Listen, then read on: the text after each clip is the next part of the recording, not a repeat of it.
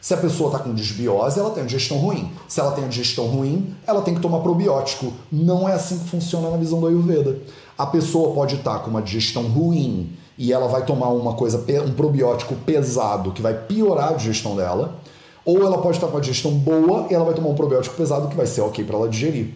Então não é simples assim na visão do Ayurveda. Ah, tô com uma digestão esquisita, toma probiótico. Aí vocês me perguntam, Matheus, posso dar probiótico pro meu paciente que está com digestão ruim? Eu falo, hum, depende.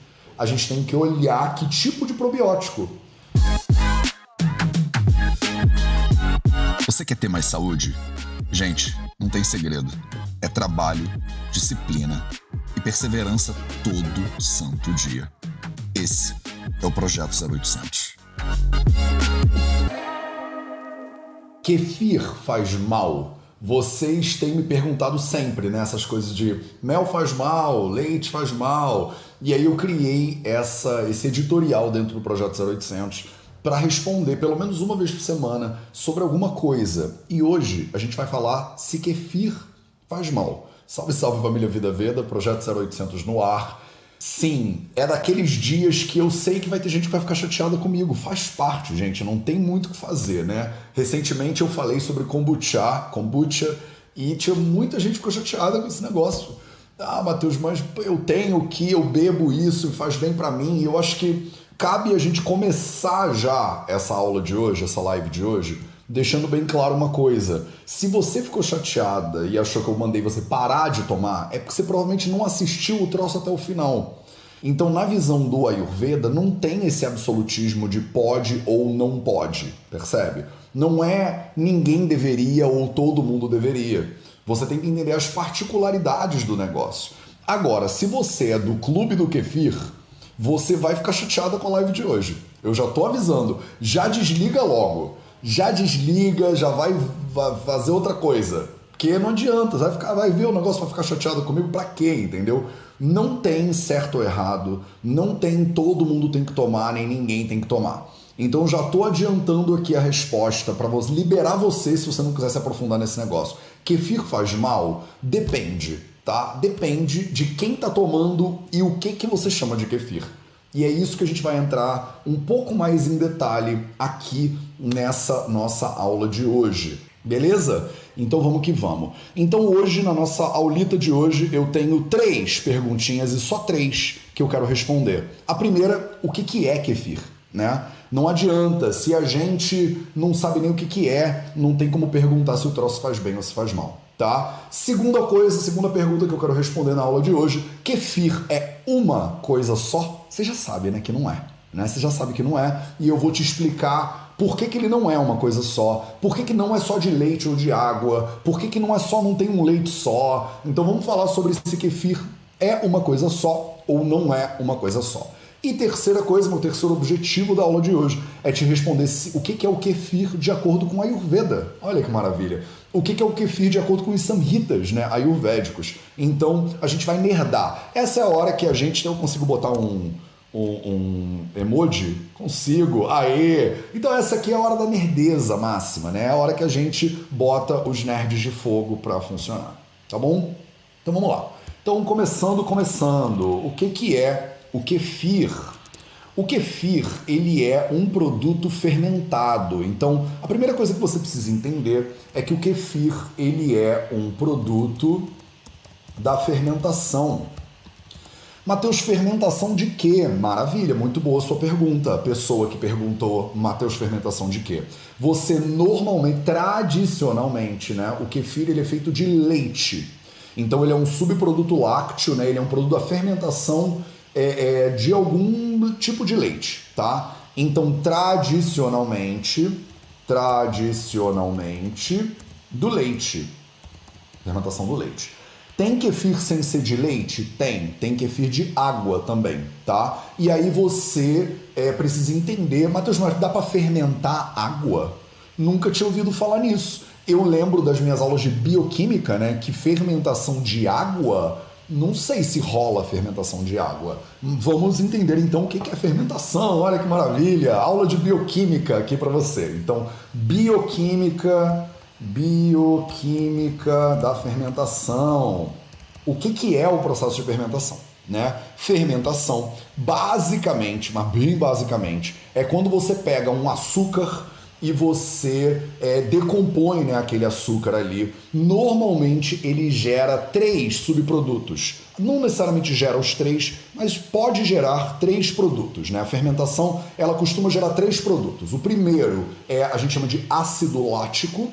O segundo a gente chama de álcool etílico e o terceiro a gente chama de dióxido de carbono, tá?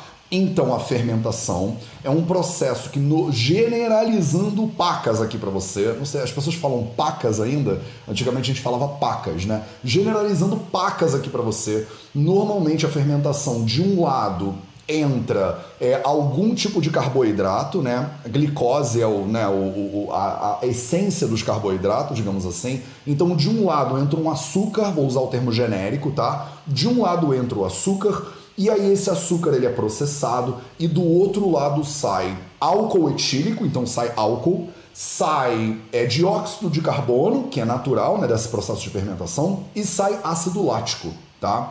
Então normalmente a fermentação ela produz, ela produz bioquímica da fermentação. Então você de um lado entra o açúcar e do outro lado, depois do açúcar sai álcool e sai sai álcool e sai ácido e sai gás carbônico, tá?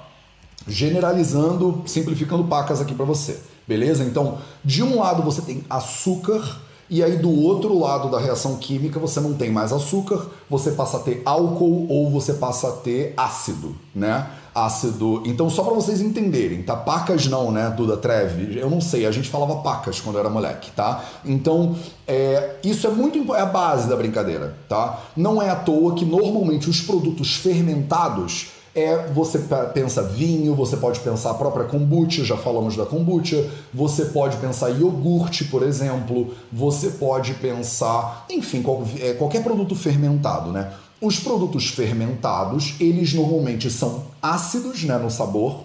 Por quê? Porque você pegou o açúcar daquele troço e transformou ele em ácido lático. É, você tem um teor alcoólico dentro daquele produto, então, pacas sim. Galera já tá votando se eu devo ou não falar pacas aí nos comentários. Maravilha. Pô, diz aí se você acha que tá ruim eu falar pacas. Tá ruim pacas? Falar pacas? Então, preste atenção. O fermentado, a substância, a substância fermentada costuma ser alcoólica, alcoólica ou ácida ou os dois, tá? Na verdade ou os dois. Por quê? Porque o processo de fermentação, ele pega um açúcar, já repeti isso 18 vezes, né? E ele usa esse açúcar para formar lá um ácido, que normalmente é ácido lático, ou para formar é, álcool, que normalmente é álcool etílico, tá? Então, você tem esses dois subprodutos básicos. Então, que, que são os açúcares, né? Ah, Matheus, então por que que usa o leite, né? Por que que usa o leite? Hashtag pacas, a galera tá destruindo no pacas aí nos comentários. Então, mano, então vou falar pacas sim, tá? Vou falar, pra chuchu é mais vegano. Pode crer, pra chuchu. Eu nunca falei pra chuchu. Não sei se vou começar hoje a falar pra chuchu, né? Então, é você tem uma substância que antes ela era mais pro doce e no final ela acaba ficando mais alcoólica ou mais ácida. Entendeu? Isso é o, o máximo que eu consigo simplificar desse assunto. Então, por que o leite? Porque o leite ele tem açúcares dentro do leite, né? Qual é o açúcar que você conhece do leite? Pensa comigo, né? Quais são açúcar? Pensa em açúcar, né? Ah, açúcar da fruta, frutose, né? É, o, a molécula mais baixa, o monossacarídeo mais simplão de todos, a glicose. Então os açúcares eles acabam com ose, né? Ose no final. Qual é o açúcar dos lácteos? Vamos lá, né? Você não precisa ser bioquímica para me acompanhar no raciocínio aqui, né? Então o açúcar dos lácteos, se o açúcar das frutas é a frutose, não é só a frutose, mas tudo bem. Se o açúcar é, é né, do, do, do, básico dos, dos é, dos, dos carboidratos aí mais simples de toda é a glicose. Qual é o açúcar dos lácteos? É a lactose. Né? Então você tem é, a lactose passando por processos químicos e a lactose sendo transformada potencialmente em álcool etílico ou em ácido lático, né? Então, maravilha, galera, mandando lactose nos comentários. Vocês estão comigo aqui então, né? Não me deixem sozinho, por favor, aqui nessa live hoje. Eu venho aqui só para te ver, né? Não me deixa aqui sozinho, tá? Então, a lactose de um lado, né, no caso do leite, ela vira é, do outro lado alguma coisa ácida. Você já reparou quando você come um iogurte, por exemplo, o iogurte ele não é mais doção, né? Ele é acidinho, né? Quando você toma um vinho, por exemplo, a uva, ela era doce. Só que ele não, não fica doce depois. Ah, Matheus, mas o vinho que eu tomo, ele tem um, um subtom de cidreira com madeira, ele é amadeirado e dá para sentir os tons da toscana no fundo. Tudo bem, tudo bem, isso tudo é o subtom do subtom. Mas a real é que se tu botasse a uva na boca, ela ia ser docinha, e aí você bota o vinho na boca, ele não é docinho, né? Ele é mais pro azedinho do que pro docinho. Por quê? Porque essa uva, esse açúcar da uva passou por um processo de fermentação, tá? Então estou fazendo uma revisãozinha aqui de bioquímica da fermentação, nível suave, nível light, só para você pegar o raciocínio, porque isso eu acho que é mais importante do que você falar: "Ah, Matheus, então, que eu sei que depois nos comentários vocês vão deixar, mas você falou que o kefir faz mal". Aí eu falo: "Você não assistiu a live inteira, né? Porque eu fico explicando aqui, decupando o detalhe da bioquímica para você entender a lógica dessa parada. Então, açúcar do leite, no caso aqui a lactose, tem outras coisinhas também que vão ser transformadas, mas só para né, dar um entendimento mais grosseiro aqui, ele produz lá o ácido lático. Então, o iogurte, depois de fermentado, né, no caso, ele fica azedo.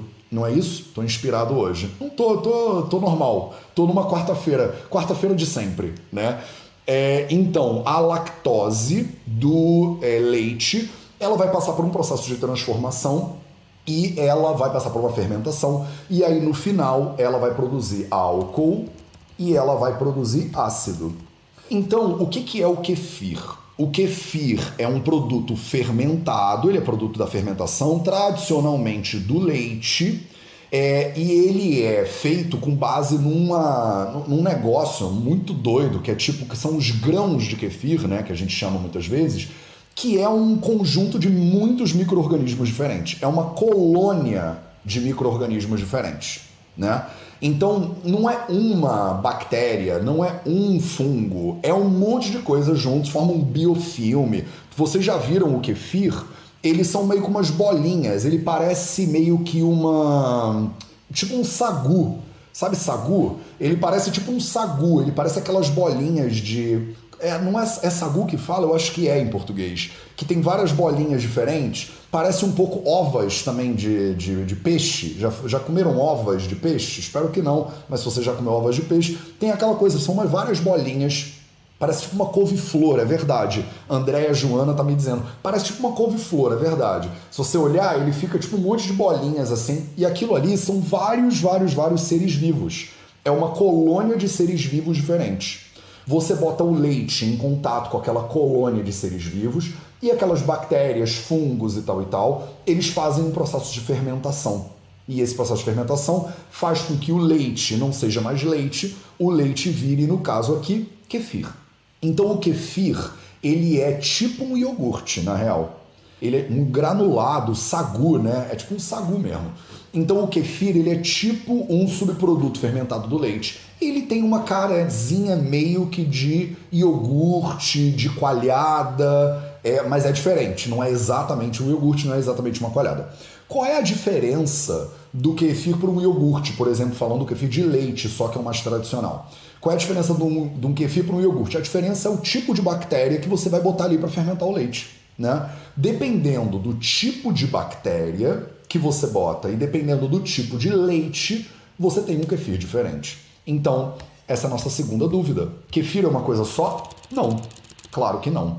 Por que, que o kefir não é uma coisa só? Porque o kefir é o leite tradicionalmente, eu já vou chegar lá, tá? É o leite mais a cultura. Leite mais cultura igual a kefir. Se você usar leite de cabra, se você usar o leite de vaca, se você usar o leite de búfala, se você usar o leite de camela, se você usar o leite de elefanta, eu acho que é Eloá, né, que falava. Se você usar o leite de cachorra, se você usar o leite materno, por exemplo, você vai ter tipos de leite diferentes, né? Eles têm, é, é, não é padrão o nome, né? Perfis. Eles têm perfis nutricionais diferentes, quantidades de açúcar, de carboidrato, de gordura totalmente diferentes. Esses leites, dependendo do animal que o leite sai, ele tem um perfil nutricional diferente. Dependendo da cultura que você usa. Se é uma cultura que ela é mais rica num tipo de bactéria ou ela é mais rica num tipo de fungo, ela vai fazer esse processo de uma maneira totalmente diferente. Porque é óbvio que ele não é só álcool etílico e só ácido lático, né? Ele tem um monte de outras coisinhas, enzimas e micronutrientes ali que são derivados do metabolismo dessas bactérias e desses funguinhos, né? Então, o kefir ele vai variar de acordo com a cultura que você usa, de acordo com o leite que você usa. O kefir ele é mais complexo do que a kombucha, na real. Por que ele é mais complexo do que a kombucha? Porque vocês viram na nossa aula de kombucha é que a kombucha ela é feita com base no. A gente usa um chá, né? A gente usa um chá e usa uma madre lá é, junto com o chá. O kefir ele tem a complexidade adicional do perfil do lácteo que você estiver usando também, tá? dependendo do perfil do lácteo que você estiver usando, você vai ter um resultado de kefir totalmente diferente. Ah, Matheus, dá para fazer kefir sem ser com leite? Dá. A gente faz kefir também com água. Água mais cultura é igual a nada, na verdade. Água mais cultura, o que, que vira? Não vira nada. Por quê? Porque a água ela não fermenta por conta própria tá? Então, água por si só, ela não gera cultura de kefir, tá? Ela não gera kefir, desculpa, misturado com a cultura. Ah, Matheus, não entendi nada. Eu já ouvi falar sim. Quem tá perguntando da kombucha, vocês têm que assistir a aula de kombucha. A gente fez uma aula totalmente separada de kombucha que você tá de bobeira aí se você ainda não viu, tá? Já tá no YouTube, daqui a, já deve estar tá saindo do ar, inclusive no YouTube, e vai ficar exclusiva dentro da comunidade do Vida Vida muito em breve. Então, por que, meu povo, que a água não faz kefir? Ah, Matheus, mas eu faço kefir de água, você está mentindo. Não estou mentindo, segura a tua onda aí, tá?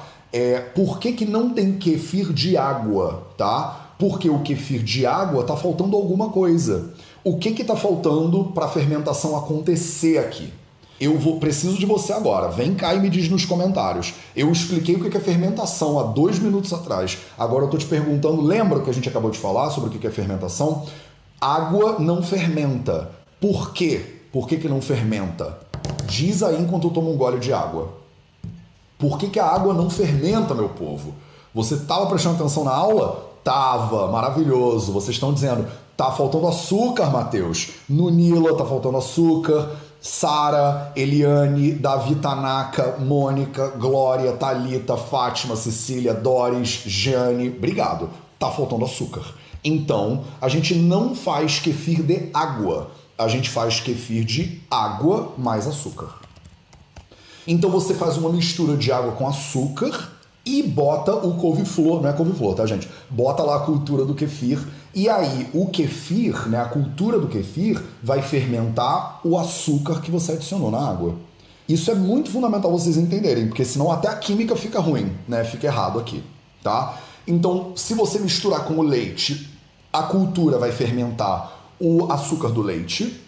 Se você misturar com a água, a cultura não vai fermentar nada, porque não tem nada para fermentar. Se você misturar a cultura com água com açúcar, aí a cultura vai fermentar o açúcar, tá? Aí você começa a ter dúvidas aqui. Tá, Matheus, eu já entendi.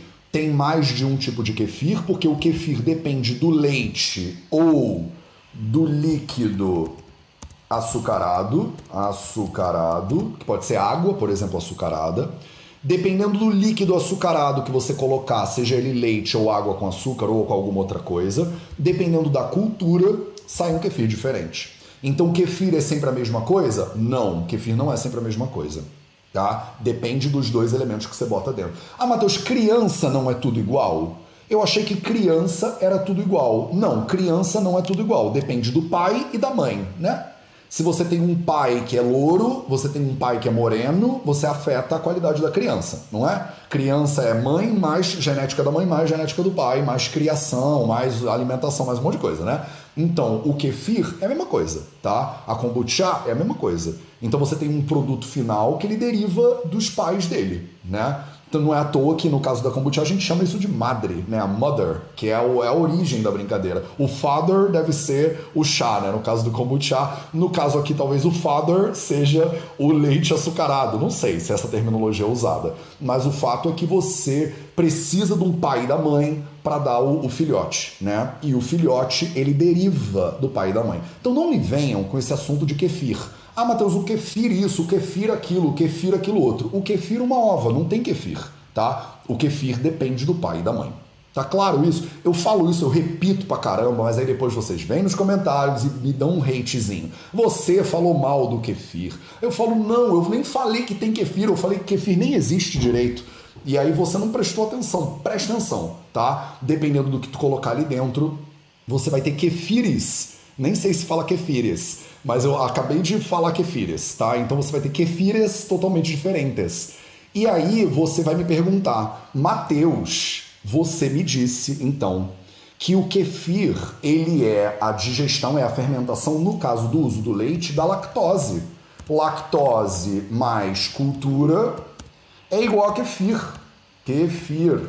Então, Mateus, o kefir não tem lactose. Então, se a cultura digere a lactose, no kefir não tem lactose. Então, para mim, que sou intolerante à lactose, eu posso tomar kefir. Quem é intolerante à lactose pode tomar kefir? Não, não necessariamente. Por quê? Porque eu não disse para você que a cultura ela digere 100% de toda a lactose, né? Ainda tem um detalhe que eu vou abrir um parêntese bem curtinho aqui, que é o fato de que não necessariamente você tem intolerância à lactose, né? Tem várias coisas dentro do leite, no caso da vaca, que as pessoas têm intolerância. Às vezes a gente aponta o dedo para a lactose mesmo e fala, ah, o problema é a lactose. Mas às vezes nem é a lactose, né? Então tem outras coisas no leite que podem gerar intolerância no teu caso. E você vai estar tá tomando leite, tá? Quando você toma kefir de leite, você está tomando leite. Pode ter menos lactose? Pode. Pode ter menos lactose. Então o kefir, ele é sim reduzido em lactose. Se ele não fosse reduzido em lactose, não tinha tido fermentação, porque a fermentação é a fermentação da própria lactose, né? E de outras cocitas, mas. Mas o fato é que o kefir ele é reduzido em lactose, mas ele não é necessariamente zerado em lactose.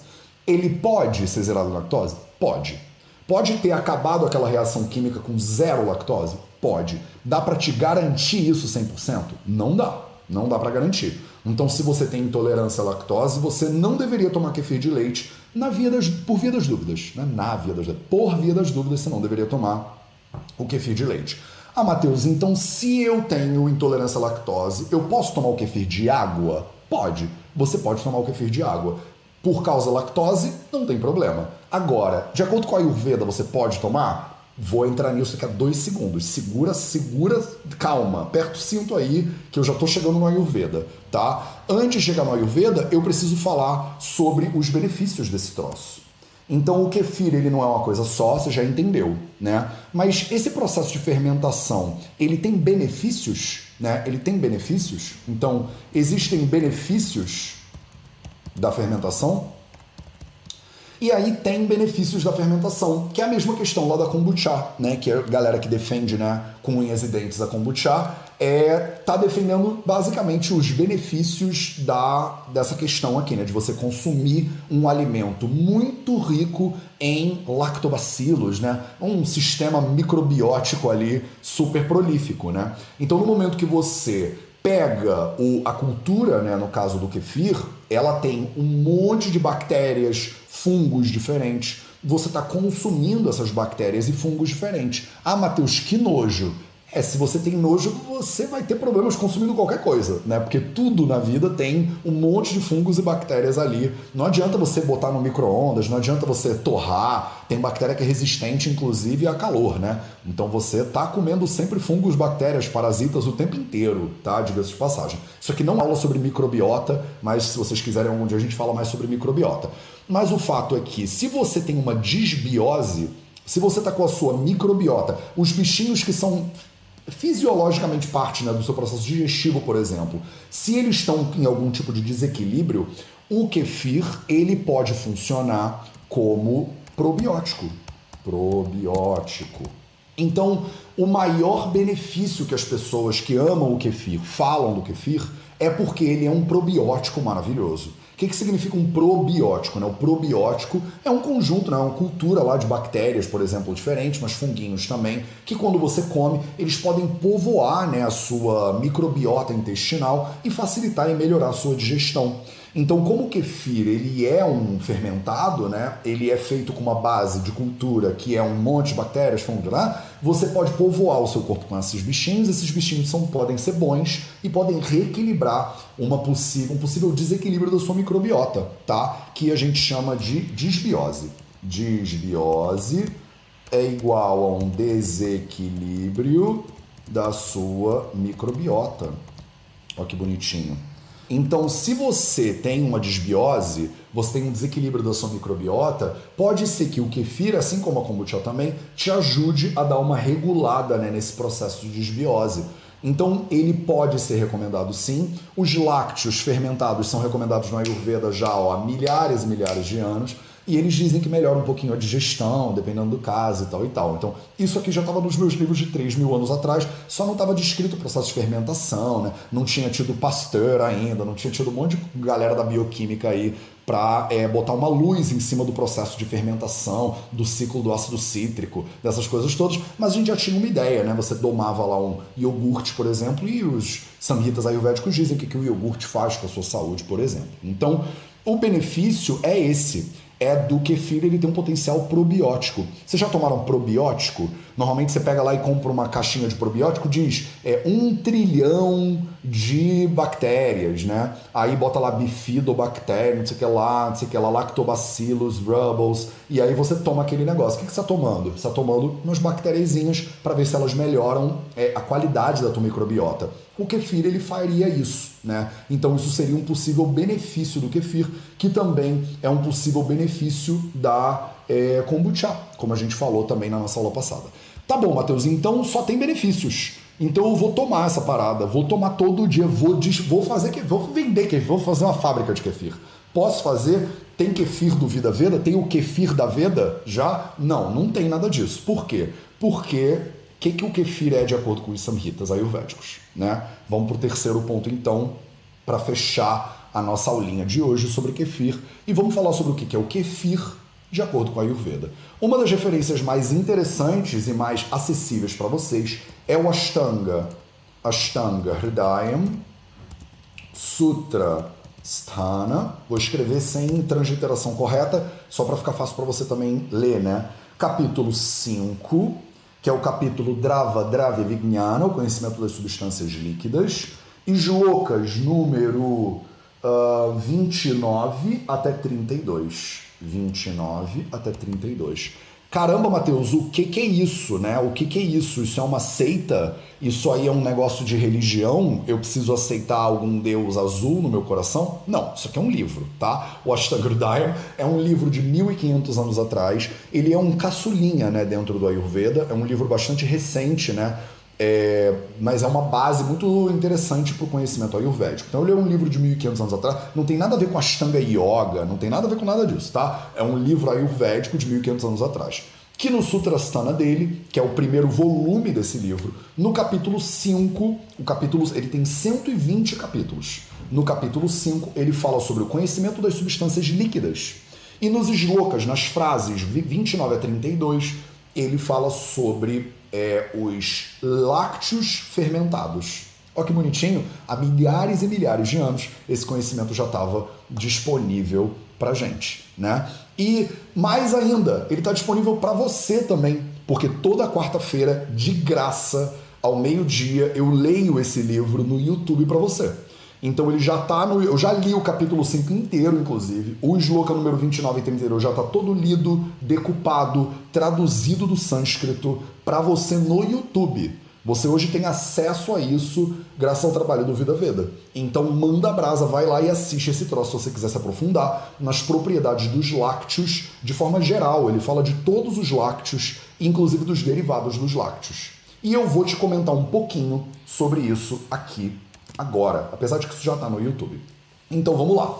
Deixa eu pegar aqui o meu Ashtanga. E o Ashtanga Hridayam Sutrasthana, capítulo 5, sloka número 32, 29 até o 32, ele diz o seguinte, né? Ele chama os lácteos fermentados de dadhi, né? Dadhi. Então, o que a gente chega mais perto do kefir é o que a gente chama de dadhi. Dadhi é kefir? Não. Dadhi são todos os lácteos, uma vez que eles sejam fermentados. Então, aqui também entra os iogurtes, aqui entram as coalhadas, aqui entram é, tudo que é leite coagulado, na real, né? Todos os coagulados diferentes, coagulados diferentes, eles entram aqui, inclusive o kefir também.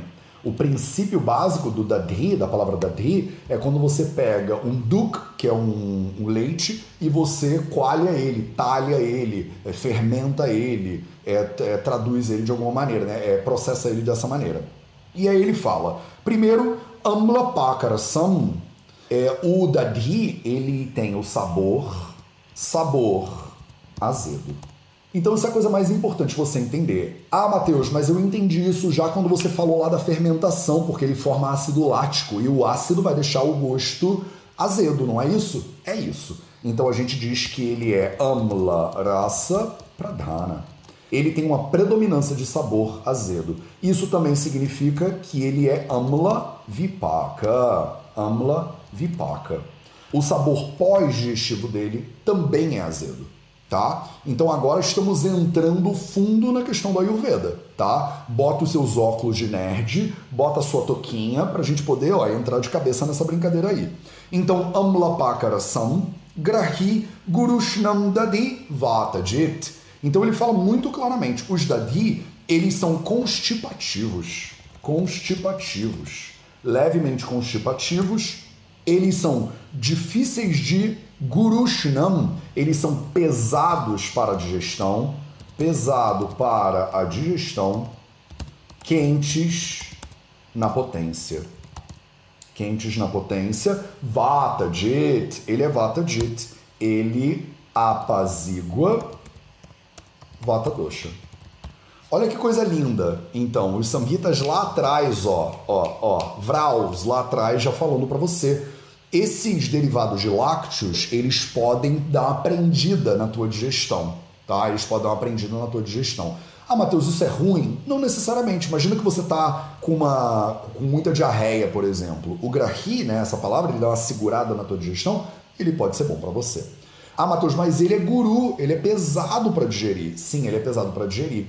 Isso significa que ele é contraindicado para todo mundo? Não. Significa que ele é indicado para todo mundo? Também não. Ele é contraindicado para quem? O alimento que é pesado é contraindicado para quem? Meus amores que estudam Ayurveda, nerds, suas nerds, me digam aí nos comentários. O alimento que é pesado, ele é contraindicado para quem?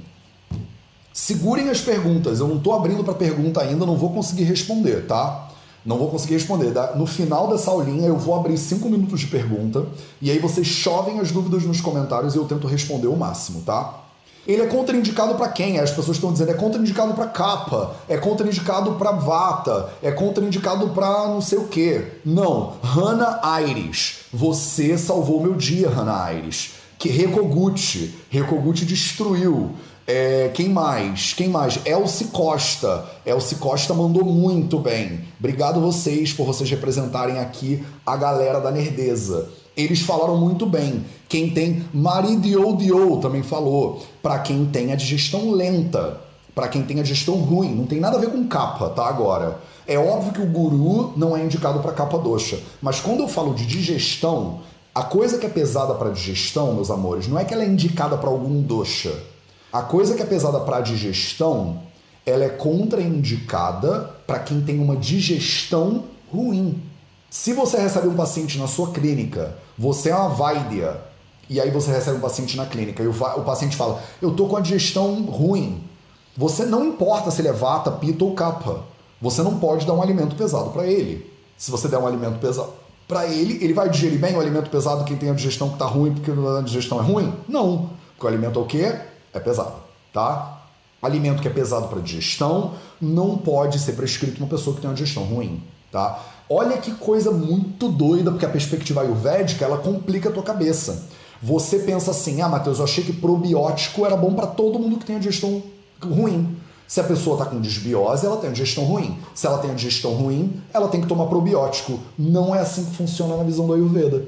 A pessoa pode estar tá com uma digestão ruim e ela vai tomar uma coisa, um probiótico pesado que vai piorar a digestão dela, ou ela pode estar com a digestão boa e ela vai tomar um probiótico pesado que vai ser ok para ela digerir. Então não é simples assim na visão do Ayurveda. Ah, tô com uma digestão esquisita, toma probiótico.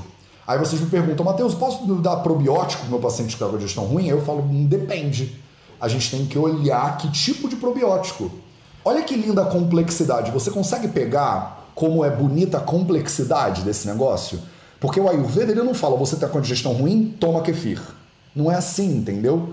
O kefir ele não é uma coisa só, o paciente não é uma coisa só, a digestão ruim não é uma coisa só. Se você tem uma digestão ruim e o vata ele está agravado, eu falei que ele apazigua vata, hein? Vocês que disseram que ele não é indicado para caso de vata não estavam prestando atenção. Ele é indicado para apaziguar o vata dosha. Mas o vata dosha agravado pode ser apaziguado até porque ele ama Larasa Pradhana. Se eu estou falando sânscrito, é porque é isso mesmo. Vamos estudar. Se você tem interesse em estudar Ayurveda e se aprofundar no Ayurveda, vamos que vamos. Essa é a hora, tá? Então, por ele ser Amularasa Pradhana, de repente ele tem esse efeito de Vata Jit mas você tem que tomar cuidado, porque Vata é uma coisa, Agni é outra coisa. Pitta é uma coisa, Agni é outra coisa. Kapha é uma coisa, Agni é outra coisa. E você, quando olha para o mundo de acordo com a Ayurveda, você precisa poder olhar o Agni da pessoa primeiro. Tem ama, não tem ama, a gente chama de Sama ou Nirama, e aí depois você olha o desequilíbrio dos doshas. Tá claro? Sim, não, todo mundo confuso, Matheus não entendi nada. Espero que esteja claro para vocês, tá bom? Então vamos lá. Porque eu estou fazendo um cruzado aqui de conhecimento moderno do kefir com o conhecimento milenar tradicional do Ayurveda. Então é óbvio que se ficar um pouquinho difícil, né, faz parte, é, é, essa é a jornada que a gente está indo mesmo.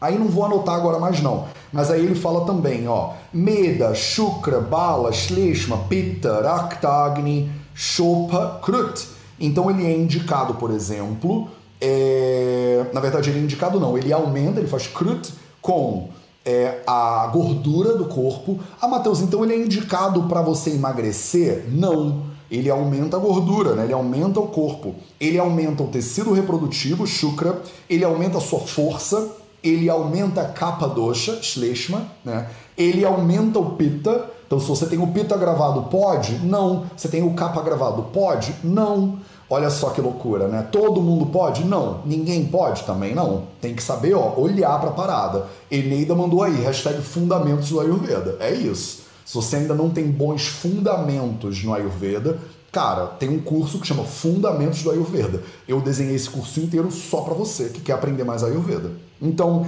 ele melhora, ele aumenta Rakta Dhatu, ele até melhora o Agni. Olha que loucura. Não, para tudo. Mateus, cabeça explodindo, né? Ele melhora a sua capacidade digestiva, mas ele é pesado para digestão.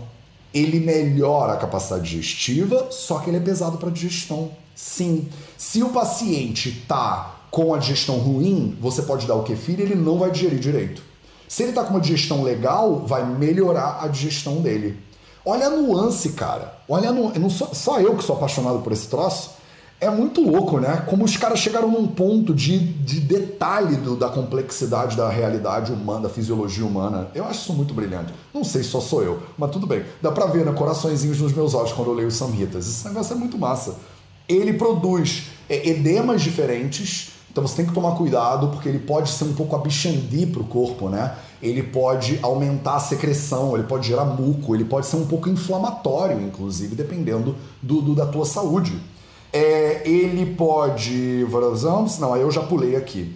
É, um, Roti Ushnam Shastamaruchau, Shastamaruchau, Shitake, uh, Vishamadjware, então Vishamadjwara, Pinasa, Mutrakruchracha, Rukshamtu Grahani Gade, Navadyanishi Naivoshnam Vasantoshna Shastuna um, Na Namadna Supam Ah, aí ele está falando de como você não deveria comer ele. Então vamos lá. Então ele é indicado para aumentar essas coisas que eu falei, né? Ele aumenta a gordura, ele aumenta o tecido reprodutivo, né? Era, é, é ele aumenta a sua força, ele aumenta o kapha, ele aumenta o pita, ele aumenta a rakta, ele aumenta o agni, ele produz também edemas diferentes. Ele melhora a qualidade do teu, te, do teu sabor, por exemplo, ele deixa você com mais, é, como fala, apetite. Então ele abre o apetite Lembra do abrir o biotônico fontora? Era o que a gente tomava quando era moleque para abrir o apetite. Então, lá na Índia, eles tomam tipo de iogurtes diferentes para abrir o apetite. E abre mesmo, né? Ele abre o apetite. É, ele é usado para Vishama Jwara. É, então, é, o Jwara, que é tipo uma febre meio intermitente, ela aparece, aumenta, diminui. De manhã está bem, de noite você está com mais febre, no outro dia já não está mais, aí depois piora de novo. Uma febre intermitente a gente chama de Vishama Jwara em sânscrito. É... Então ele é muito usado também se você tem problemas urinários e se você tem é, problemas de é, é, inflamações, tipo os rinites diferentes e tal, né? É, se você fizer ele sem a gordura, se você usar um leite desnatado para fazer é, esse fermentado, ele é, pode ser melhor ainda para sua digestão, porque ele fica menos pesado, né, para você digerir. Aí ele começa com um monte de coisas que você não deveria fazer. Ah, Matheus, olha, o que, que ele não pode? Você não deveria comer esse negócio de noite, você não deveria comer nenhum lácteo fermentado de noite. Você não deveria aquecer o seu lácteo fermentado.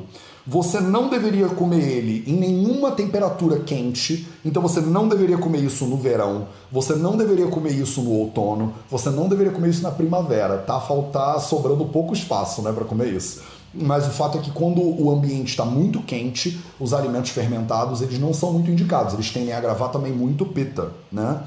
É... Mesmo nas outras estações, porque são seis estações de acordo com a Ayurveda, mesmo nas outras estações, você não deveria comer se você não adicionar algum açúcar. Então você deveria adicionar é, açúcar você deveria adicionar mel, você pode adicionar mudga, que é o feijão moyashi, você pode adicionar feijão moyashi. Olha aí, bota feijão lentilha no seu iogurte, né? Você pode adicionar ghee ou algum tipo de gordura para ele ficar mais fácil para você digerir também. É... ou você pode adicionar amlaki, né, que é uma frutinha bem azeda, né, lá da Índia. Você não deveria comer ele direito, é, é direto, de, desculpa. Ele fala na chana mamlakam, então com amlakam você tem que botar napi nityam, na api nityam. Nitya significa para sempre. Então ele fala na apinityam no mandamanyatha. Você não deveria comer ele de maneira regular. Olha que interessante é, os leites fermentados, os fermentados de forma geral, não são alimentos para serem consumidos de maneira regular. Tipo, todo dia eu tomo uma xícara de kefir, por exemplo. Parece que, de acordo com os samitas ayurvédicos, isso não é indicado, tá? É, do contrário, se você fizer isso, Jwara Sruk Pita, Visarpa, Kusta, Pandu, Brahma Pradam. Se você fizer, se você não comer ele misturado com doce, não comer ele misturado com, com mel, não comer ele misturado com lentilha, não comer ele misturado com, faltou uma coisa na minha cabeça, com ghee, né, ou com algum tipo de gordura, você pode gerar um, ou se você consumir ele diariamente, ou se você consumir ele com uma estação muito quente, ou se você consumir ele com o corpo muito quente, o Samhita te avisa. Tem um monte de coisa que pode acontecer ruim aqui com você. Quais são as coisas ruins? Primeiro, isso pode dar um tipo de febre em você. Você pode gerar jwara. Isso pode dar actapita, doenças é, inflamatórias e, e hemo, hemorrágicas diversas.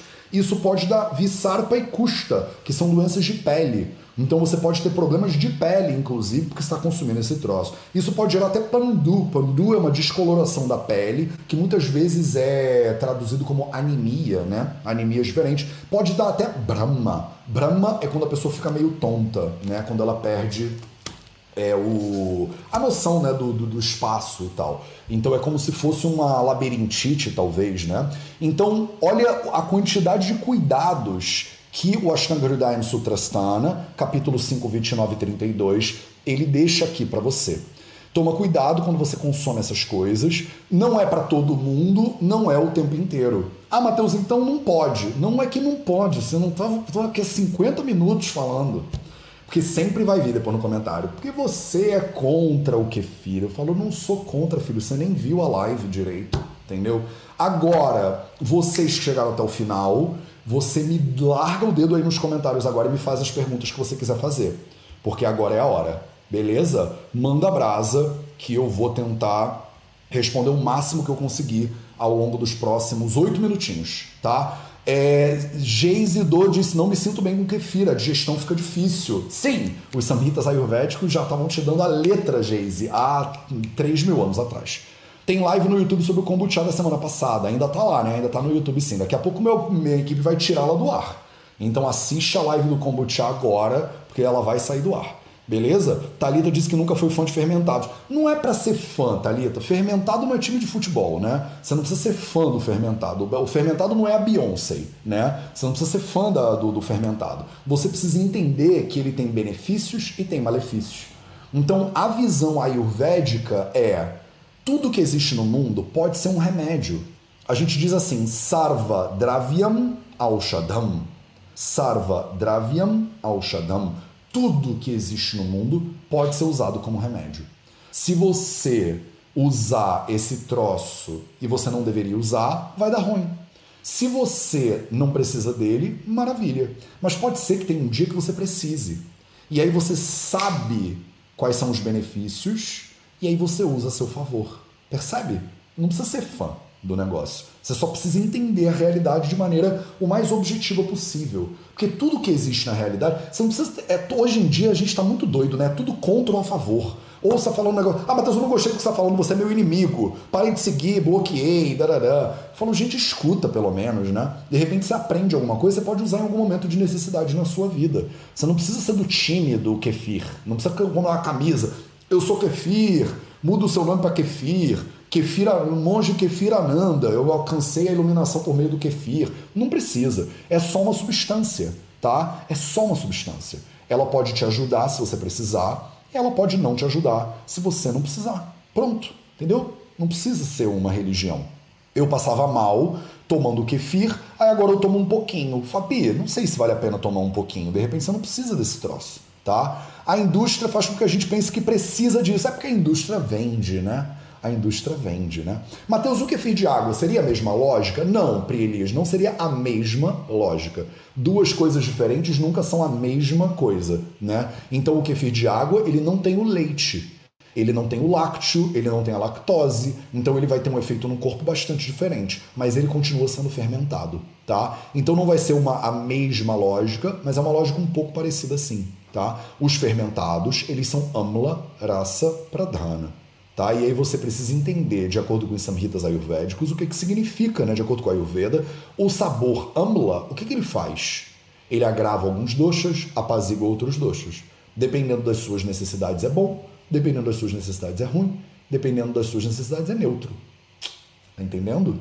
Pode fazer de leite vegetal? Mônica Camila, você pode fazer de qualquer coisa que tenha o quê? Prestar, você está aqui desde o início na aula, tudo que tem o que junto com a cultura pode passar pelo processo de fermentação. Então, se o leite vegetal ele tem açúcar, ele é doce, ele pode ser fermentado, tá? Agora você tem que ver se a cultura que você tem, ela se reproduz dentro de um meio de leite vegetal. Pode ser que não, pode ser que ela morra, pode ser que ela não dê nada, pode ser que ela gere ácidos bizarros que fazem até mal para você. Depende do leite vegetal. Até porque leite vegetal é a mesma coisa? vocês que já estão né, aqui comigo desde o início da brincadeira, você já sabe isso, né? Leite vegetal. Existe leite vegetal? O que, que é leite vegetal para você? Leite de soja, leite de arroz, leite de aveia, leite de castanha do Pará, leite de castanha do caju, leite de amendoim. Isso, isso tudo é a mesma coisa? Não pode ser, né?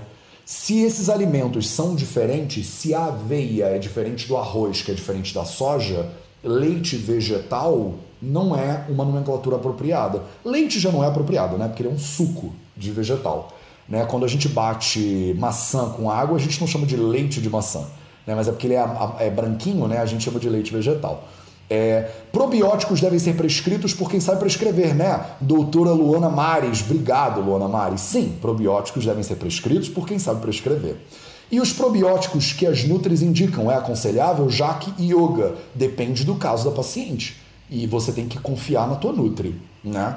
Se você tem uma Nutri, você tem que confiar na sua Nutri. Se você não confia na sua Nutri, sabe o que, que você faz? Você muda de Nutri, tá? Se você precisar de ajuda a escolher uma Nutri, a gente indica Nutris daqui do VV para você, sem problema nenhum. Mas se você não confia na tua médica, na tua profissional de saúde, procura outra.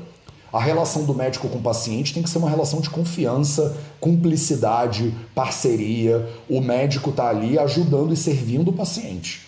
Tá? Então, se a Nutri ela prescreveu o probiótico, você tem que ter confiança na Nutri e tomar o probiótico, né? de acordo com a prescrição médica.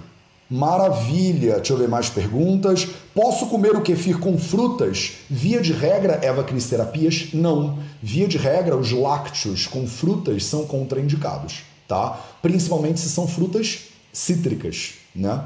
Quem tem alergia à caseína pode tomar? Se for Mônica Camila com leite, não tá? Porque você não tem garantia de que a cultura vai digerir a caseína, nem nada disso. Pode ser que você, se você tem alergia à caseína, evita lácteos, eu acho melhor. Kefir com água, com açúcar, segue os mesmos princípios? Manu de la Rosa já respondi. Mateus, você toma kefir? Não, eu não tomo kefir. Mas é porque eu odeio kefir? Não, é porque eu não preciso de kefir. E dá trabalho, né? Tem que ter a cultura, ela morre, aí você tem que botar ela. Eu não tomo leite, né, para início de conversa. Então eu gosto muito de chá, na real. Eu amo chá. É, você pode tomar água. Pode tomar o de água em jejum? Depende, eu não sei quem você é, Mônica Camila, mas não tem uma contraindicação dele tomar, de você tomar em jejum se você é uma pessoa saudável. Se você tem doenças, você precisa procurar um bom profissional de saúde. Obrigado, Marian Kawano. Você é muito querida. É, o que é bom todo dia, Matheus? Todo dia, primeiro de tudo, que é bom. Pergunta da Feira Pati, Feira Passe. O que, que é bom todo dia, Matheus? Primeira coisa que é bom, quer fazer uma listinha? Vou falar agora rapidinho para a gente terminar. Então, vou terminar com a pergunta da Feira Passe hoje, porque tem muitas perguntas e eu não vou conseguir chegar lá. Belezinha? Então vamos que vamos. Matheus, o que, que é bom consumir todo dia? Primeira coisa que é bom você consumir todo dia é presença, tá? Essa é a coisa número um. Se você acorda de manhã e você não se observa, você já não adianta ficar tomando coisas em jejum. Ah, mas eu tomo um shot de cúrcuma com não sei o que lá. Mas você precisa desse shot? Ah, não sei, mas alguém falou para eu tomar. Isso é falta de presença, tá? A primeira coisa que você deveria tomar de manhã é uma dose de autoobservação. É isso que você deveria tomar de manhã. A primeira coisa, tá? A mais indicada de todas, que não tem contraindicação, inclusive, olha que maravilha. Se você tem doenças autoimunes, se você tem doenças neurológicas, se você tem problema no fígado, se você tem traumas de infância, a observação é a melhor coisa que você pode tomar todo santo dia, tá? Depois da observação, quais são as coisas que são é, aconselhadas né, pelos samhitas ayurvédicos para consumo diário? É, por exemplo, o arroz vermelho é, uma, é um grão que é aconselhado para o consumo diário. Segundo, a lentilha mung, né, que é o mung dal, que é o feijão moyashi, uma lentilha verdinha, ela é considerada para o consumo cotidiano. Estou falando de pessoas saudáveis, tá? Outra coisa que eu aconselho para consumo diário, frutas, frutas diversas, né? Se você tem frutas na sua alimentação, você é uma pessoa saudável, que tem uma digestão ok, frutas são aconselháveis para o consumo diário, frutas diversas, tá? Outra coisa que eu aconselho para o consumo diário dos meus pacientes e alunos e alunas: folhas verde escuras. Então, folhas verdes escuras, a rúcula, né? o espinafre, é, que mais? Fala aí, a selga, né? essas coisas são recomendadas para consumo diário. Se você tem uma digestão mais ou menos, de repente refogadinho, com um limãozinho, já está na hora de eu almoçar, estou ficando com fome. Então, uma folha verde escura, olha que maravilha para você consumir diariamente. Outra coisa que eu acho que vale a pena para o consumo diário: legumes, legumes diversos, verduras diversas.